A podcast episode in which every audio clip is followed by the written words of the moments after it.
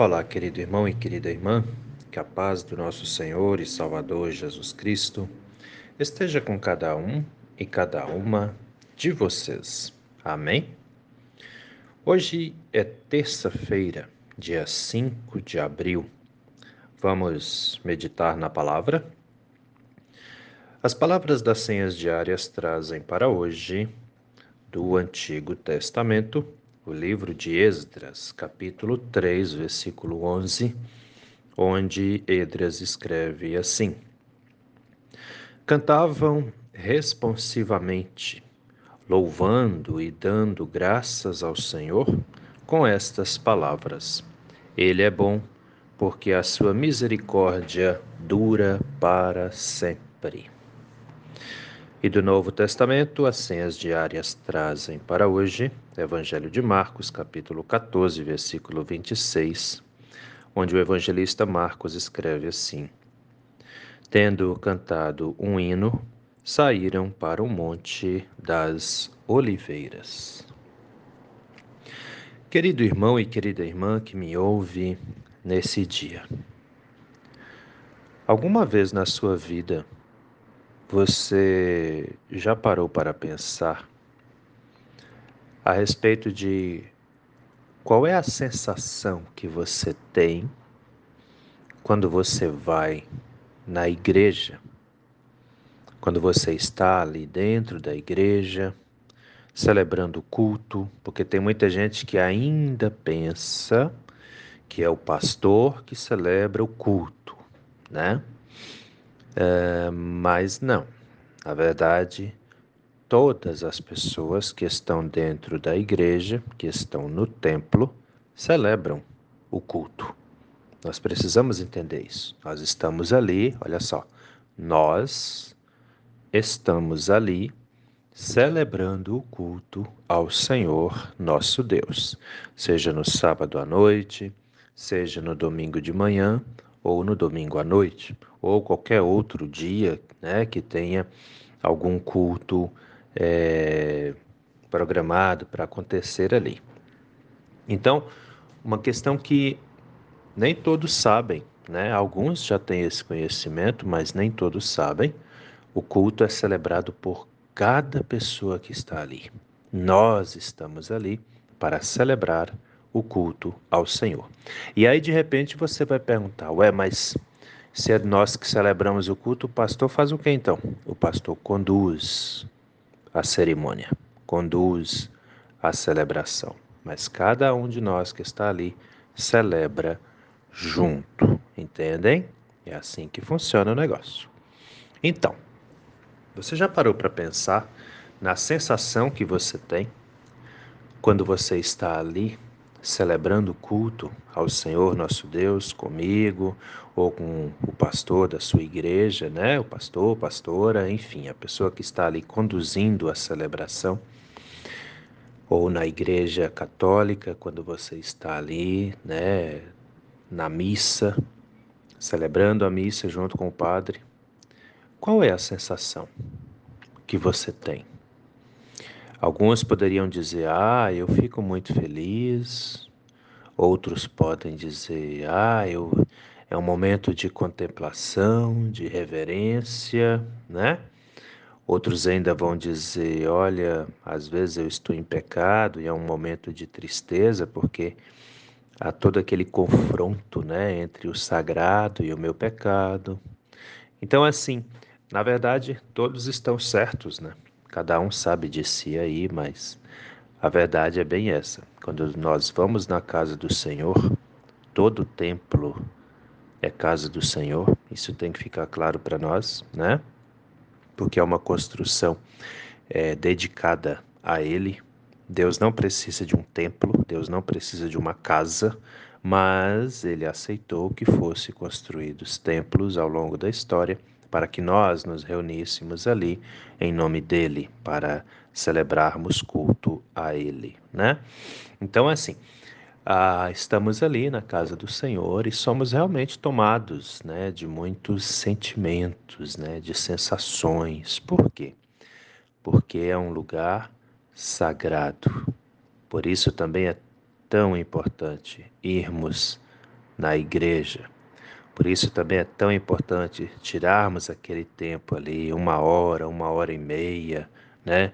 Duas horas, não sei, cada um sabe aí o tempo que leva a sua celebração, né? Mas nós tirarmos esse tempo para estarmos na casa de Deus, né? É interessante assim, ó, quando a gente visita um amigo, né, uma amiga, é, a pessoa a quem nós visitamos fica feliz porque recebeu a nossa visita, né?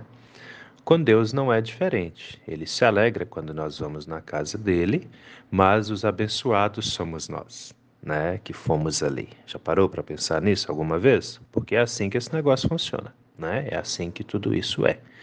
A importância de estarmos na casa do Senhor, né? Então, assim, meu querido, minha querida, nunca deixe de ir, né? Nunca deixe. Eu sempre tenho incentivado aqui em Jaraguá o, o rebanho que Deus tem me confiado aqui, né, na minha paróquia, a paróquia Apóstolo Paulo.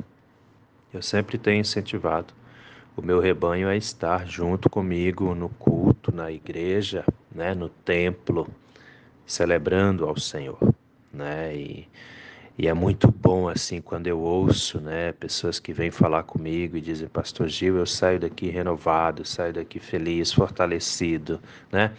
Esse é um dos maravilhosos efeitos é, causados a nós pela nossa presença na casa de Deus. Né? Importantíssimo, muito, muito importante mesmo. E eu me alegro junto com essas pessoas que vêm falar isso para mim, né? que, que se sentem realmente abençoados, abençoadas por estarem ali na casa de Deus. Então, o que, que acontece? Vamos entender o que estava acontecendo ali no livro de Esdras. A questão é que Israel tinha sido Israel não, mas a Palestina, né, tinha sido é, invadida, né, por povos inimigos. O templo tinha sido destruído, né, na guerra. E isso encheu o povo de Israel de tristeza. E aí é, depois do cativeiro babilônico, depois de toda aquela confusão que aconteceu ali com guerras, com cativeiro, com prisões feitas né, ao povo de Israel, esse povo agora é liberto, volta para casa, volta para Jerusalém, para Israel ali e tal, e é, eles recomeçam, ou melhor, eles começam a reconstrução do templo. E é muito interessante, eu até quero incentivá-los, leia Esdras, capítulo 3, né? Ah, é, eles tinham feito ali ainda os alicerces do templo apenas, e aí os sacerdotes colocaram roupas especiais, né, de celebração e estavam tocando trombetas, e o povo começou a louvar e agradecer a Deus, né, porque Deus tinha trazido eles de volta e agora eles podiam reconstruir a casa do Senhor, porque assim também é chamado o templo, o templo, a igreja é a casa de Deus. E eles estavam ali muito felizes porque agora podiam ir na igreja, porque eles estavam construindo ou reconstruindo a sua igreja, o seu templo novamente. O povo foi tomado de uma alegria muito grande, enquanto alguns estavam cantando e louvando a Deus, outros choravam é, de emoção por se lembrarem que o primeiro templo tinha sido destruído na guerra, mas que agora ele estava sendo reconstruído de novo. Um novo templo exatamente no mesmo lugar do antigo. Então, para a gente ver assim a importância para o povo de Israel ter o seu templo. E meu querido, minha querida que me ouve nesse dia, eu quero te incentivar. Nunca deixe que a casa de Deus perca a importância para você. Né? Tem muitas pessoas, muitas pessoas que não têm nenhuma dificuldade de locomoção, que conseguiriam estar tranquilamente no templo, adorando a Deus, louvando a Deus, falando com Ele e muitas vezes não, não vêm só por preguiça. Né? Isso é muito triste, fiquem atentos com isso. Aí a pessoa tem toda todo um ânimo, né, de sair, de curtir, de passear, né, de ir sei lá onde quer que seja, mas quando o assunto é ir na igreja, ah não, eu estou muito cansado, eu não consigo isso e aquilo. Cuida com isso, tá? Cuida com isso, porque é, o mundo ele vai sempre se encarregar de te desanimar de estar na presença de Deus. Só que quem te abençoa, quem te fortalece, quem te deu a vida e renova a vida em você a cada dia é o Senhor nosso Deus. Então não deixe nunca de vir na casa do Senhor, louvá-lo, agradecê-lo, estar sempre em comunhão com Ele. Amém? Pensa nisso com carinho. E aí vem a palavra do Novo Testamento, Evangelho de Marcos, capítulo 14, versículo 26, que diz onde Marcos escreve né, a respeito de Jesus e dos discípulos, tendo cantado um hino, saíram para o Monte das Oliveiras. Né? Depois da última ceia ali, estamos eh, né, na, na quaresma aí, nos preparando para a Semana Santa. Esse relato aqui é da última ceia, depois que eles cearam, eles então saíram para o Monte das Oliveiras e ali Jesus com os discípulos estavam orando, né? pouco tempo antes dele ser é, capturado pelos soldados romanos. Então, assim, duas coisas que caminham junto. A nossa presença no templo, onde nós ouvimos a palavra, onde nós somos instruídos e orientados, e a nossa comunhão com Deus em constante oração no nosso dia a dia.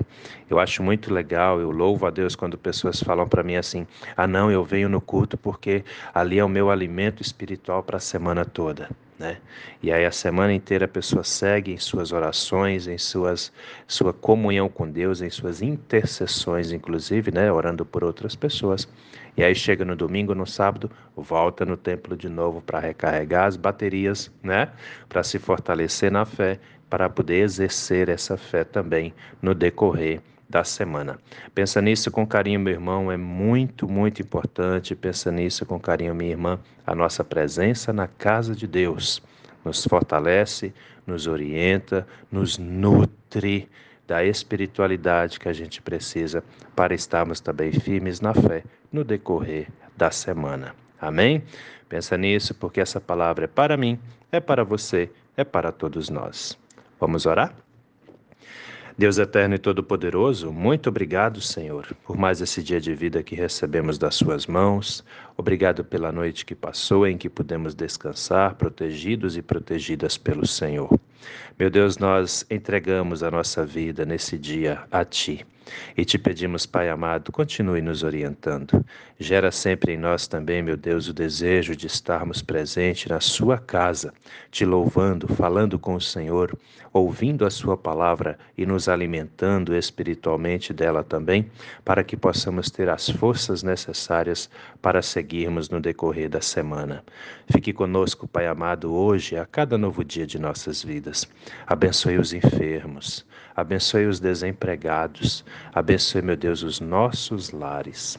Nós sabemos a necessidade que temos do Senhor, por isso também te pedimos, venha conosco, que cada um e cada uma de nós possa sentir a sua presença gloriosa de Pai, nos ajudando, nos auxiliando, nos fortalecendo. É o que nós te pedimos. E desde já também te agradecemos, pois temos a plena certeza de que podemos clamar ao Senhor, pois o Senhor nos ouve e nos atende. Em nome do nosso Senhor e Salvador Jesus Cristo. Amém, Senhor. Querido irmão, querida irmã, que a bênção do Deus eterno e todo-poderoso, Pai, Filho e Espírito Santo, venha sobre você e permaneça com você hoje e a cada novo dia de sua vida, em nome do nosso Senhor e Salvador Jesus Cristo. Amém e até a próxima.